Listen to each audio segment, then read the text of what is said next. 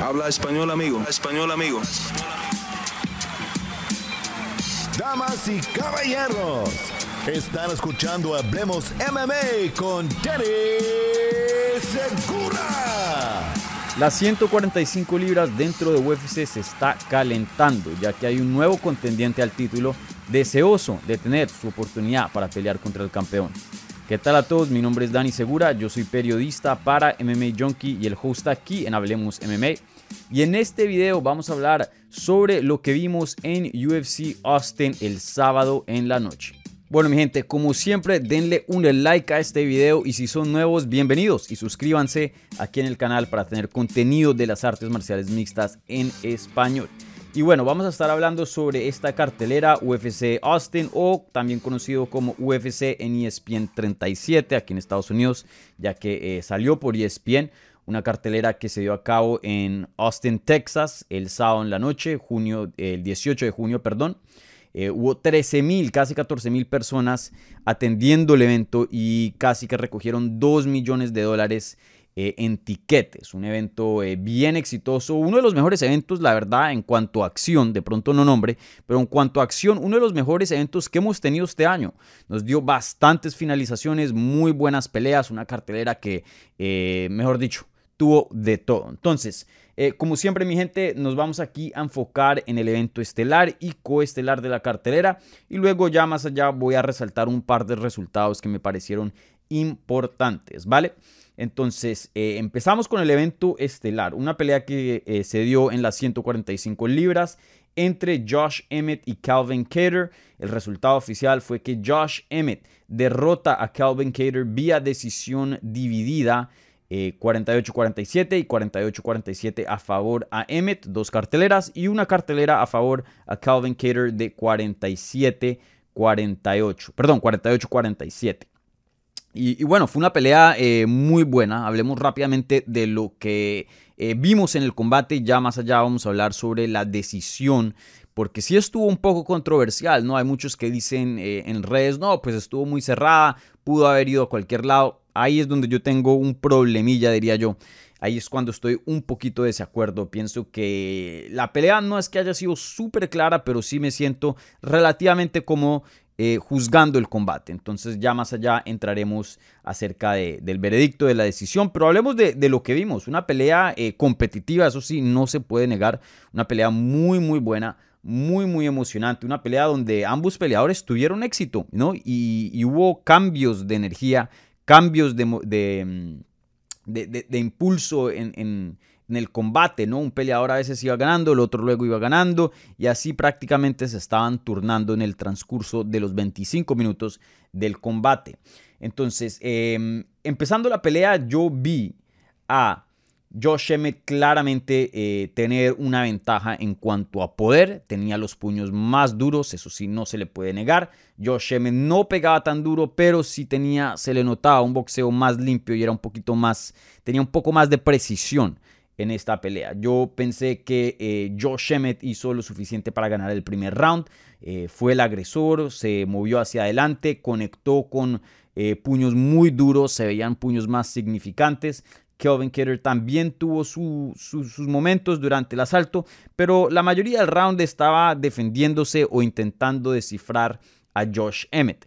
Luego llegamos al segundo round y prácticamente vimos lo mismo al principio, pero luego Josh Emmett vimos como ya empieza a desarrollar la estrategia del juego que tenía para este combate, que era usar mucho el jab, que era usar mucho los puños eh, lineares, ¿no? Nada de hooks, sino todo, todo que vaya en una línea recta. Entonces vimos el jab, pegarle y pegarle y pegarle a Josh Emmett, lo abrió en el ojo y estaba sangrando por, por arriba del ojo en la, en la ceja. Y bueno, Josh Emmett con un jab excelente. Em, perdón, Kelvin Cater. Eh, Josh Emmett también tuvo sus momentos, pero muchos de los hooks que él mandaba, que eran muy poderosos, Josh Emmett ya los estaba empezando a, cubrir mucho mejor. La defensa de, de, em, de, Calvin Cater, perdón, estoy aquí confundiendo los nombres, mis disculpas. La defensa de, de Calvin Cater estuvo excelente, que defendía todos los hooks de, Josh Emmett. Eh, y lo hacía muy, muy bien. Y claro, em, eran vistosos porque venían con poder, entonces a veces lo movían dentro del octágono, pero de todas maneras no estaban conectando limpiamente. Calvin Cater sí estaba conectando limpiamente con su jab y lo hizo bastante. Para mí, eh, Calvin Cater ganó el segundo asalto. Luego entrando al tercero, me parece que Josh Emmett como que se despierta un poquito más, empuja un poco más la, pelea y empieza a encontrar un poco más de éxito con los ganchos, con los hooks y empieza a, dictar reacción y un poco a, manejar el combate un, poco mejor. Ahí ese asalto yo se lo di a Josh Emmett. Ya luego entrando a los rounds de, campeonato o a los rounds de, eventos estelares, el cuarto y el quinto, Calvin Cater em, empezó de pronto un poquito perdiendo el cuarto round, pero llega a un punto donde empieza a, tener, no voy a decir suerte, pero empieza a, tener un poco más de éxito y éxito continuo. No, no era un jab, un jab, sino ya le venían un poco más de combinaciones. Vimos eh, probablemente em, los strikes, los puños eh, más significativos de la pelea en ese cuarto asalto, donde eh, Calvin Cater eh, le conecta unos jabs bien duros y creo que le da un codazo giratorio que lo echa para atrás a Josh Emmett. No creo que lo había tocado, no creo que estaba groggy, pero la fuerza del impacto eh, lo cogió en desbalance y, lo mandó para atrás. Y apenas conectó con ese codazo durísimo que fue el más duro de la pelea, va y sigue y conecta con un 1 y 2 durísimo también. Eh, Josh Emmett intenta resolver para rescatar un poquito el round y, pegar con ganchos duros, pero Kelvin Cater está haciendo un excelente trabajo en su defensa. Y bueno, el ojo de Josh Emmett en ese punto ya estaba requete hinchado, morado y sangrando bastante. El quinto salto fue bien competitivo, pero Calvin Cater me parece que... Eh, eh, tuvo un desempeño mucho más limpio, mucho más limpio y conectó mucho más con los jabs. Josh Emmett hizo un excelente trabajo en, seguir marchando hacia adelante, eh, súper duro, un peleador muy difícil de sacar, un peleador que estaba peleando hasta el último segundo, pero la verdad que el striking de él no fue tan eficaz como el de Cater. Muchos de los puños que mandaban no conectaban y le pegaban era a los brazos, a la defensa de Calvin Cater. Entonces yo juzgué la pelea Primero y, y tercer round para Josh Emmett. Segundo, tercero y cuarto, perdón, segundo, cuarto y quinto se lo di a Kelvin Cater. Y bueno, un juez estuvo de acuerdo con mi puntaje, así lo vio exactamente, pero otros dos no. Entonces, eh, eso le trajo la victoria a eh, Josh Emmett, un peleador eh, que pues viene de una muy buena racha. Y, bueno, eh, ahora tiene cuántas victorias consecutivas, creo que uno, dos, tres, cuatro, cinco victorias consecutivas dentro de la división, que eso es bastante considerando qué tan difícil es esa categoría. Y, bueno, eh, vemos después del combate que pues eh, Kelvin Cater está muy decepcionado, va y habla con ESPN y dice, hey, yo pensé que gané el combate, yo pensé que hice lo suficiente. Eh, luego Josh Emmett habla con los periodistas en la rueda de prensa y también dice lo mismo, yo pensé que gané.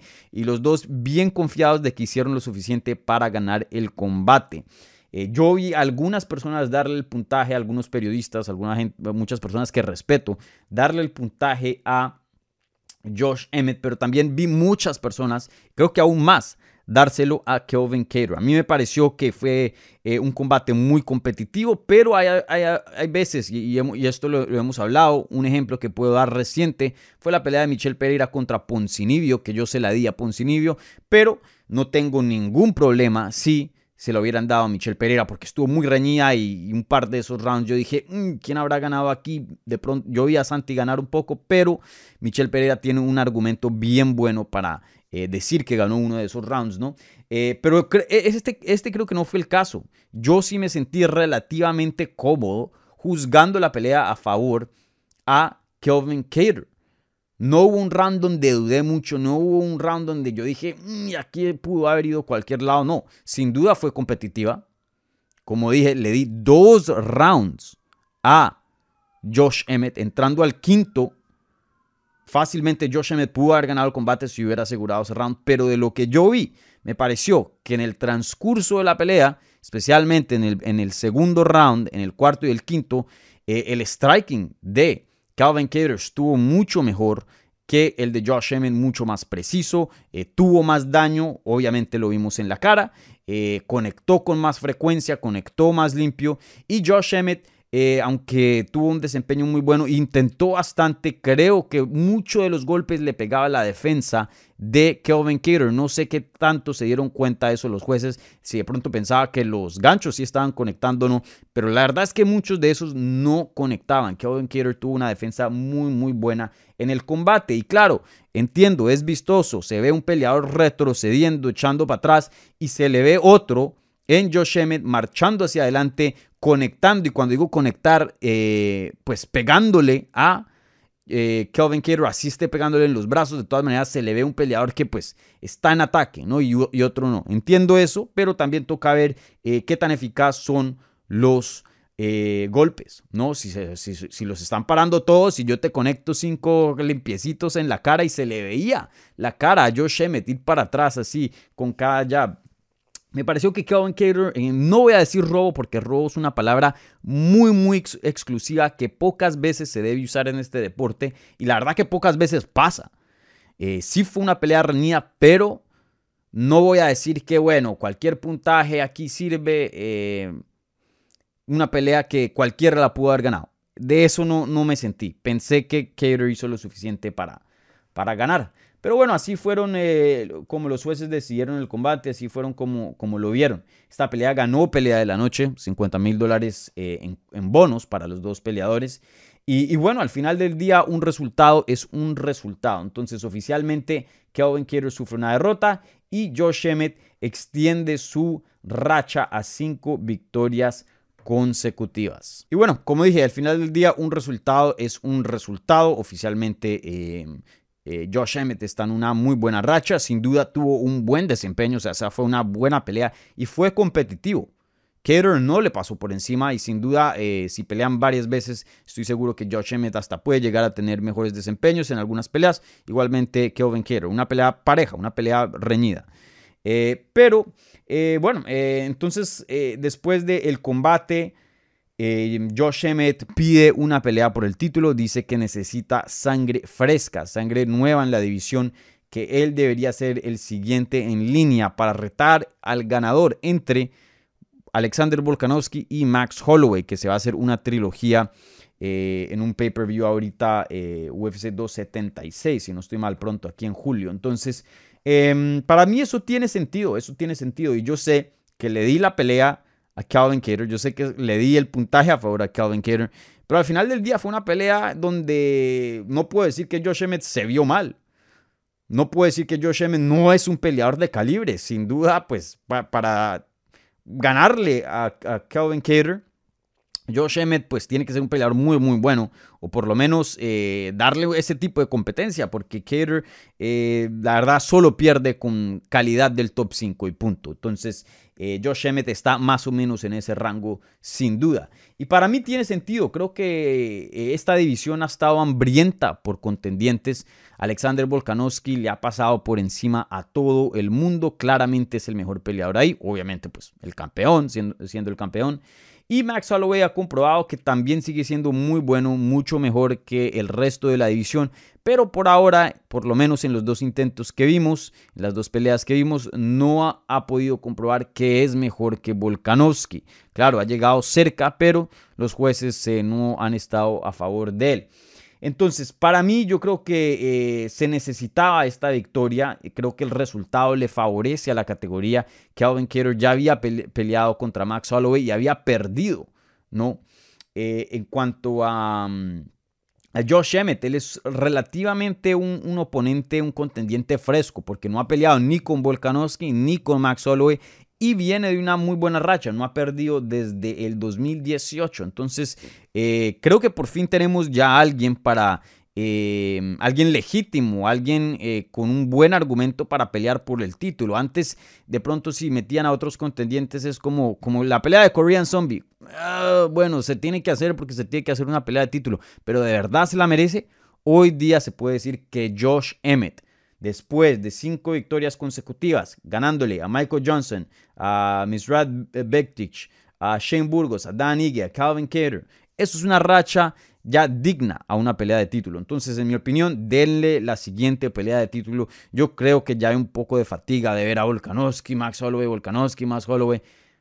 De pronto esta tercera pelea nos da una pelea de, del año, no de todos los tiempos. Pueda que pase y de pronto recobre un poquito más de vida y se puede hacer una cuarta. Eso, eso es posible.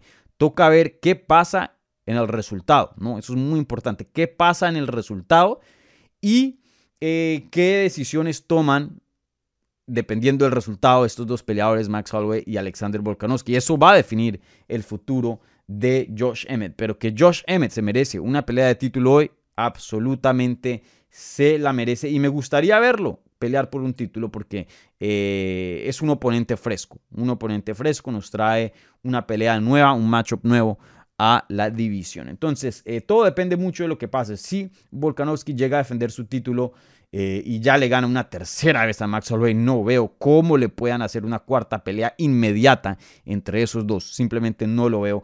Ahí ese sería el mejor resultado para Josh Emmett. Inmediatamente eh, hagan esa pelea a finales de año, Volkanovski y Josh Emmett. Si llega a ganar Max Holloway, ahí se llega a poner la cosa un poco difícil. ¿Por qué? Porque Max Holloway sería el campeón, pero Volkanovski le tiene dos victorias sobre él. Creo que una cuarta pelea merita, especialmente ya que Volkanovski pues ha hecho un buen trabajo como campeón y, se ha establecido bien en esa división y creo que eh, una revancha inmediata pues es algo que, se merecería, ¿no? También toca ver cómo pierde si es que llegara a perder, ¿no? Eh, también eh, la manera en que el resultado llega es muy importante también en definir qué es lo que va a pasar en la categoría. Entonces aquí yo me puedo quedar hablando una hora de, diferentes escenarios, de lo que puede pasar, de lo que no puede pasar, pero no lo voy a hacer. Entonces, primero que todo, esperemos a ver qué es lo que pasa y luego ahí podemos hablar de, qué es lo que puede llegar a pasar en, esta división en cuanto a los contendientes. Pero, vuelvo y digo, de que Josh Emmett se merece una pelea de título, absolutamente se la merece. No me gustaría verlo en otro combate.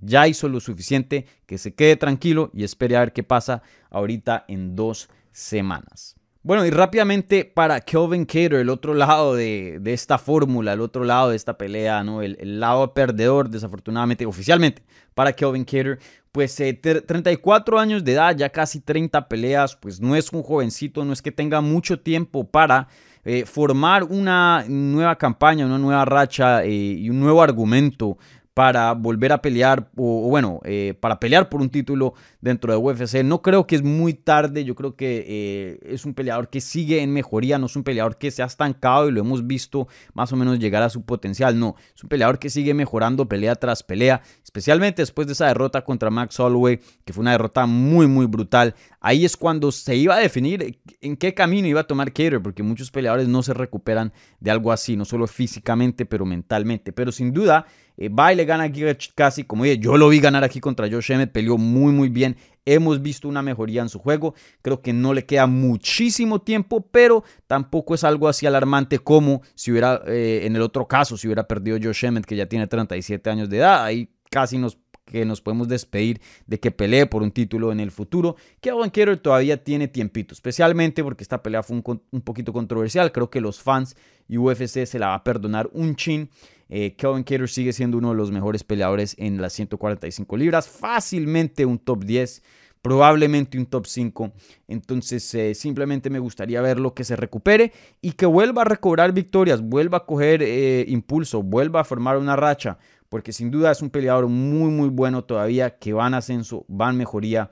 Entonces, no creo que este es el fin de Kelvin Cater. Y, y, en cuanto a quién le sigue, usualmente en estos casos, cualquiera. Lo más importante es regresar con una victoria. Entonces, cualquiera que, lo, que vuelva a pelear este año y, bueno, vuelva a, cobrar eh, impulso dentro de su carrera. Bueno, mi gente, ahora pasamos al evento coestelar de la cartelera, una pelea que no estaba supuesta a ser el evento coestelar, ya que eh, la pelea entre Donald Cerrone y Joe Lawson se cayó el día de la pelea por segunda vez, ya que estaban supuestos a pelear creo que en mayo, si no estoy mal. Eh, también se cae la pelea el día del evento igualito que pasó, pero eh, invertieron los roles aquí. La vez pasada fue problemas de Cowboy Cerrone, esta vez fue pelea, eh, problemas de Joe Lawson. Entonces, suben una pelea en las 170 libras al evento coestelar involucrando a Kevin Holland y a Tim Means, el veterano. Esta pelea terminó eh, Kevin Holland derrotando a Tim Means vía sumisión, el Dark Choke, en el segundo asalto al minuto, a un minuto y 28 segundos del combate. Y, bueno, del segundo asalto. Y, bueno, Kevin Holland se vio espectacular. La verdad que yo em, escogí a, Kevin Holland para ganar este combate, pero, pero sí veía un mundo donde Tim Means sorprendía y ganaba, porque Tim Means es un peleador muy, muy bueno, muy subestimado, con una técnica pero excelente, eh, tiene una dureza pero increíble, es un oponente muy duro de terminar, un oponente que tiene un aguante increíble, tiene striking bueno, tiene grappling bueno, es grande. Eh, mejor dicho, tiene buena presión, siempre llega eh, fit, con buen cardio. Es un peleador que es duro, es duro. Que se le puede pasar por encima, que se le puede ganar, sí, claro, pero aún siempre es una pelea difícil. Siempre es una pelea difícil hasta para el, mejor.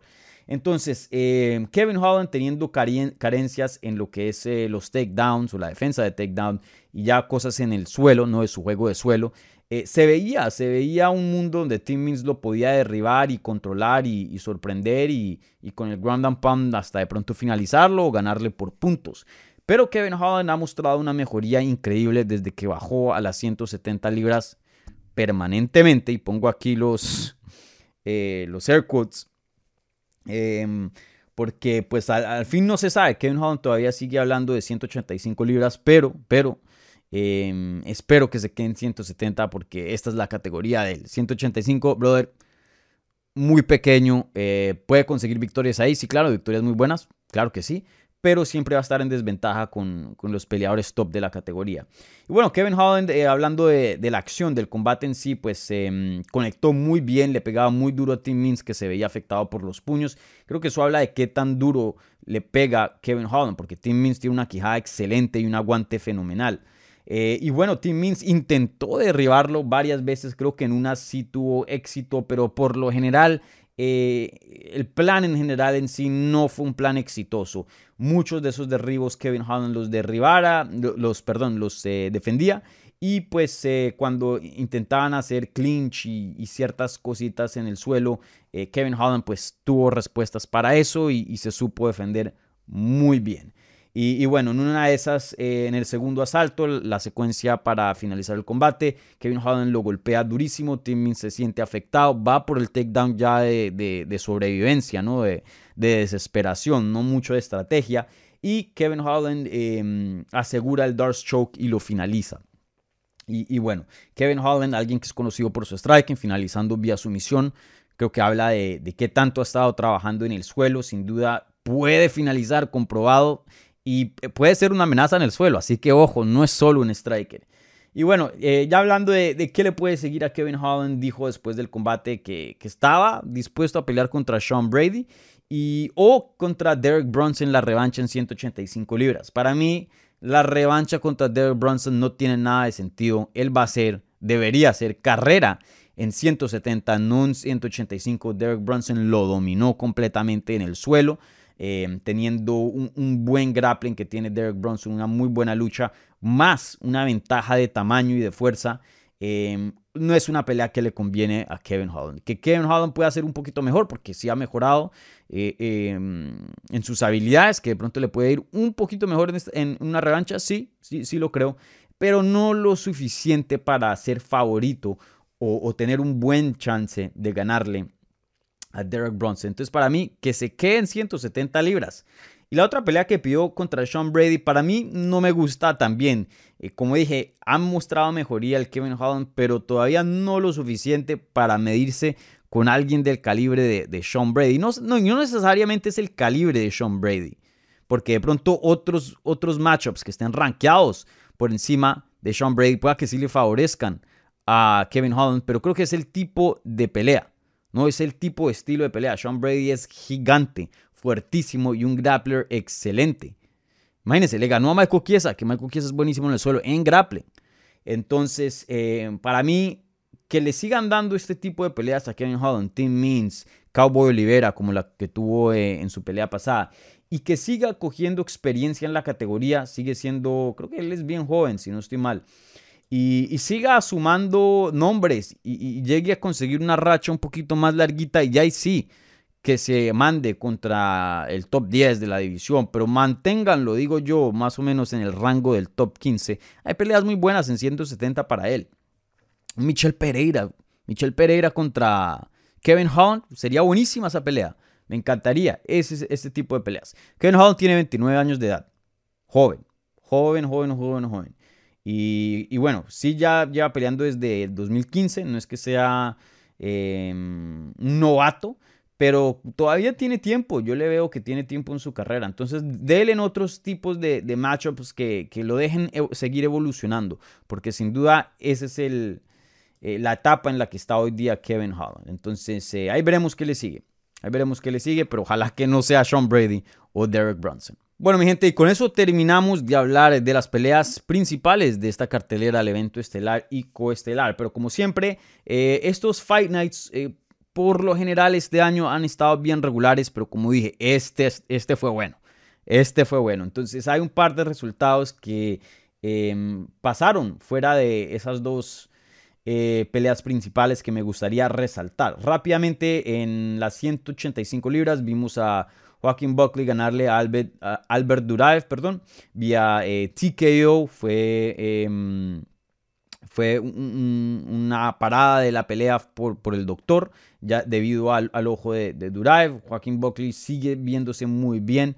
Creo que tiene un futuro bien grande en las 185 libras. Apenas 28 años de edad. Eh, Duraev es un peleador muy bueno en la lucha y, pudo defenderse muy bien y, prácticamente dominó desde que empezó hasta que terminó el combate. Joaquín Buckley se está viendo muy, muy bien.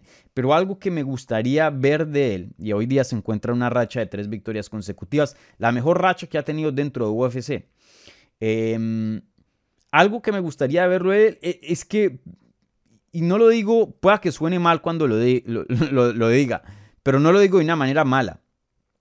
Pero quiero que, pierda un poquito el amor a, los knockouts, a, a, ser viral. Creo que a veces se, se, enfoca mucho en eso.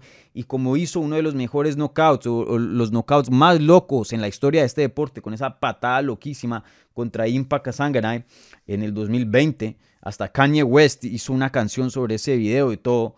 Em, creo que él a veces busca mucho eso y a veces se apresura mucho, a veces lo forza un poco y, a eso le puede costar. De pronto no contra peleadores fuera de los rankings, pero alguien del top 10, alguien del top 15, si te apresuras, si no eres paciente, eso te puede costar la pelea.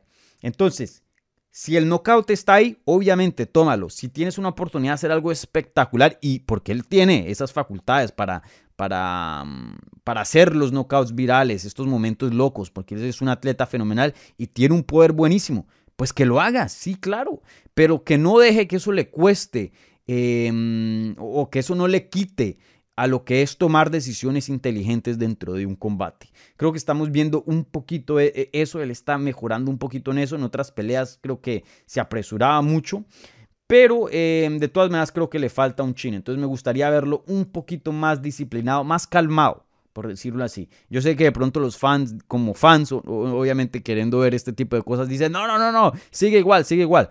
Pero se los aseguro, si quiere ser más allá de un peleador que entretiene y ser un contendiente legítimo en las 185 libras, tiene que, aplacarse un poquito en cuanto a su estilo. Entonces ahí veremos, pero un desempeño muy bueno de Joaquín Buckley que está prometiendo bastante y, joven, joven en la categoría.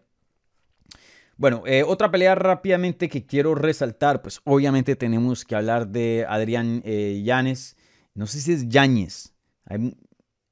No sé, ahí tendría que preguntarle. Creo que es Yáñez, pero él no usa la, la ñ, sino es Yanes. Pero bueno, Adrián Yanes eh, derrota a Tony Kelly vía knockout técnico en el primer round. Creo que esta pelea, pues, este resultado le gustó a muchas personas. Obviamente, eh, Tony Kelly, un peleador controversial, un peleador que perdió, em, que perdió, no, no dio peso para la pelea. Encima de eso, pues, eh, Tony Kelly pues también tuvo unos momentos donde dijo cosas racistas en una transmisión, trabajando la esquina de Andrea Lee, diciendo que los brasileros son un poco de animales sucios y tramposos. y luego él dice, no, eso no es racista, eso no, eso no es esto, lo otro. Y bueno, un peleador que muchas personas no le cae bien. Y, bueno, eh, Adrian Yanes pues, le dio una pelea durísima, le dio una paliza pero fea y, lo finalizó. Y Adrian Yanes hoy día tiene nueve peleas eh, que está invicto. Eh, cuatro de esas fueron dentro de UFC. Perdón, cinco de esas fueron dentro de UFC ha ganado em, bonos de la noche en, una, dos, tres, cuatro. En sus últimas cinco combates, en, todos sus combates dentro de UFC, Yanis ha ganado bono de la noche, así sea por pelea de la noche o desempeño de la noche. Entonces se está ganando Artica, eh, Artica Plata ahí en esos combates. Y, ha mostrado una mejoría este peleador, eh, como dije, una muy buena racha, 28 años de edad, un boxeo, pero uff, un boxeo fenomenal, bien limpio, bien bonito ese boxeo. Y, cada vez se ve mejor y mejor y mejor y cada vez em, se ve más cómodo dentro de esa jaula, tiene más experiencia y sin duda está evolucionando. Yo creo que ya es hora de ponerlo contra alguien en los rankings, sin duda. Ya es hora, o sea, ya lleva, le ganó a Tony Kelly, le ganó a David Grant, Randy Costa, Gustavo López, Víctor Rodríguez en sus peleas dentro de UFC. Son peleadores muy buenos, son peleadores que, tienen talla, que, tienen nivel pero eh, no son peleadores rankeados, no son peleadores de, del top 15. Entonces déjenme y pongo aquí los rankings para ver qué pelea de pronto puede tenerle sentido. Hasta de pronto es alguien que no sea dentro de los rankings, ¿saben? Eh, porque la división de las 135 libras es tan buena que hay muchos peleadores con buen nombre, buen calibre, fuera de los rankings, debido a que es una división muy poblada con peleadores de, muy alto calibre. Eh, pero veamos los rankings y luego ahí decidimos. Aquí los tengo. Eh, por ejemplo, un Rafael Asunzao, que es un veterano que ya va de salida, de pronto eso tiene sentido, ya que en este punto quiero ver a Yanes contra nombres grandecitos, nombres que, ya tengan un poquito de valor. Rafael Asunzao pues ya está pasado, ¿no? ya está de su prime, no creo que le quede mucho tiempo de su carrera, pero así, este, así es este deporte, ¿no? A, veces em, en esta etapa de la carrera, pues eh, los meten en peleas para, para subirle el valor a, peleadores que vienen en ascenso. Esa pueda que tenga sentido. Eh, una pelea con Frankie Edgar, eh, no me molestaría, ¿saben? Creo que también tendría sentido para Frankie Edgar, ya que no le ha ido muy bien con contendientes top. Sería un paso para atrás para Frankie Edgar. De todas maneras, una pelea muy dura con Janes, que se ha visto muy bien, pero no es ponerlo contra Peter ya no es ponerlo contra TJ Dillashaw, ¿no? Eh, es una pelea más, más fácil, por decirlo así, eh, de las que ha tenido recientemente. Eh, ¿Qué más? ¿Qué más por ahí? Pues Rob Font viene de, de varias derrotas, también le serviría un paso para atrás. De pronto sería un paso muy grande para Yanes, pienso yo, pero sin duda sería una pelea en cuanto a boxeo. muy, muy vistosa, muy, muy buena. Em, ¿Qué más? ¿Qué más? Ricky Simón está en el número 12, también tendría sentido. Eh, Sean O'Malley me gustaría verlo en algún punto, aunque Sean O'Malley pues va a pelear contra contra Pedro Muñoz y creo que si gana pues se merece alguien de más nombre, más grande que Yanes. Pero ahí hay peleas, ahí hay peleas para él, entonces ahí veremos qué, qué pasa. Pero sí me gustaría verlo contra alguien con más nombrecito dentro de la división. También eh, otra pelea que me gustaría hablar, y yo sé que hay muchas porque hubo eh, finalizaciones espectaculares, pero no voy a hablar de toda la cartelera y alargar este, este video. Pero otra, otra eh, performance, otro desempeño que me gustaría mencionar aquí para cerrar es el performance que tuvo Ricardo Ramos, o Ricardo Ramos, porque es brasilero, contra Dani Chávez en la cartelera, una pelea de las 145 libras. Ricardo Ramos derrota a Dani Chávez vía knockout, un codo giratorio en el primer asalto, un minuto y 12 segundos. Y bueno, eh, aquí hemos tenido a Dani Chávez en el programa, un peleador muy bueno que entrena en el sur de la Florida, en MMA Masters, eh, de descendencia colombiana, vivió en Colombia un tiempo también, son, es de padres colombianos, aunque él nació en Nueva York, si no estoy mal, me cae muy bien, es un peleador eh, bueno, un peleador que en el sur de la Florida tuvo bastante éxito y hoy se encuentra, encuentra perdón, dentro de las grandes ligas. Pero Desafortunadamente para Dani Chávez, el colombiano, eh, pues lo mandó a la luna. Y así toca decirlo, lo mandó a la luna. Chávez ni siquiera se dio cuenta de lo que pasó. Ricardo Ramos conectó con un codo giratorio y, no fue brutal, fue clínico, fue limpio, fue, fue preciso, no fue que lo cortó y lo ensangretó y no no, no, tuvo ese, ese estilo, no fue algo brutal, no fue algo salvaje, fue algo limpiecito, fue como, como un francotirador prácticamente. eh, el Ricardo Ramos. Y bueno, le conecta eh, aquí en el templo a, a Dani Chávez. Dani Chávez queda ya fuera del combate, ya estaba, o sea, pero queda parado y, se recuesta contra la jaula, pero todavía está parado. Y luego Ricardo Ramos, pues cuando termina de dar la vuelta, le pega un par de puños más y ahí es cuando se desploma Dani Chávez al suelo. Y, bueno, ahí termina el, combate. El referí, pues sin duda para el combate, porque ya Dani Chávez se veía fuera, o sea, no, no estaba ahí en el presente. Y, bueno, cuando está celebrando Ricardo Ramos, Chávez se, se para. Eh, me alegra que esté bien de salud, que inmediatamente pues, se, haya recuperado. Y, estaba preguntando, él no sabía qué había pasado. ¿qué pasó? ¿Por qué detuvieron el combate? Ni, se dio cuenta. O sea, fue tan duro el golpe que ni, estaba em, consciente en ese momento. Y, bueno, Ricardo Ramos es un peleador, pero increíble, un peleador que entrena en, en Team Alpha Male en California eh, con Josh Emmett, eh, el equipo de Uriah Faber, un equipo muy bueno. Ahí entrenaba antes Guido Canetti, creo que de vez en cuando sigue yendo por allá. Apenas 26 años de edad, nació en 1995. Em, había perdido contra su rival eh, Tukugov en su último combate, eso fue en octubre del año pasado. Eh, pero antes de eso le había ganado a oponentes como Bill Aljo, había perdido contra Leonard Murphy, ok, pero le había ganado a Luis Eduardo eh, Garrogui, a Journey Newsom. Em, y bueno, entró a UFC con una racha de tres victorias consecutivas. Eh, ha tenido sus derrotas, ¿no? Ha tenido tres derrotas dentro de su carrera de, de, UFC desde que entró en el 2017, así que no es que tenga un récord limpiecito, perfecto, pero es un peleador que pues entró joven, imagínense, hoy día tiene 26 años de edad y lleva peleando en UFC desde el 2017, febrero del 2017. Entonces, eh, ¿qué? Cinco años, ¿no? Entonces él entró a los 21, imagínense. Muy similar a lo que le pasa a Olivera. Mucha gente lo critica, ay, tiene muchas derrotas, esto y lo otro, pero entró a UFC a los 19 años de edad, brother. Eh, a los 19 no tienes todo resuelto, a los 19 o 20 años no sabes todo en cuanto a las artes marciales mixtas. Y hoy día ya se le ve lo que es eh, la técnica más la experiencia de Charles Olivera creo que, eh, y espero, porque pinta ser un prospecto muy bueno, pero espero que eso le pase a Ricardo Ramos, ¿no? Eh, sin duda un peleador que entró joven, ha tenido sus derrotas, pero va en mejoría, un peleador que ah, es atlético, em, es un peligro en el suelo, de pie sin duda, y, bueno, ahí veremos cuál va a ser el potencial de él, cuál va a ser el techo de él, qué tan lejos puede llegar en esta división. Pero un peleador que si sigue poniendo este tipo de desempeños, en uno o dos años fácilmente puede ser contendiente al título en las 145 libras. Ojo ahí con Ricardo Ramos. Entonces, eh, bueno. Y para Dani Chávez, el colombiano, pues hablemos de él, pues porque aquí estos Hablemos MMA, nos enfocamos en, el talento hispano. Eh, bueno, él no es, no es un resultado bueno para él no ha ganado en, sus últimos tres combates, tiene dos derrotas y un empate. Eh, ganó su debut dentro de UFC contra TJ Brown en el 2020 y desde ese entonces perdió, empató y ahora perdió nuevamente. Quién sabe a ver qué le sigue. No sé si ya tiene 35 años de edad. Eh, no sé si UFC le dé otra oportunidad. Espero que sí.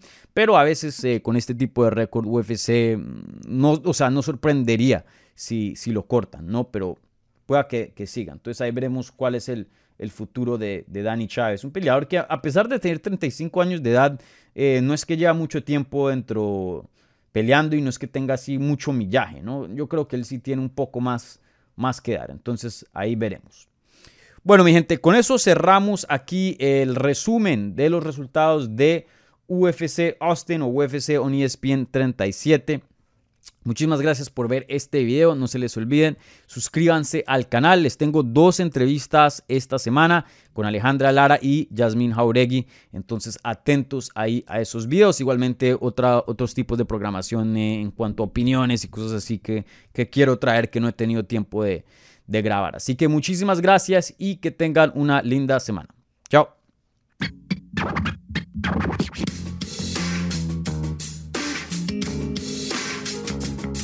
Gracias por escuchar Hablemos MMA. Si les gustó el show, los invitamos a que se suscriban en su plataforma favorita de podcast para recibir episodios semanales.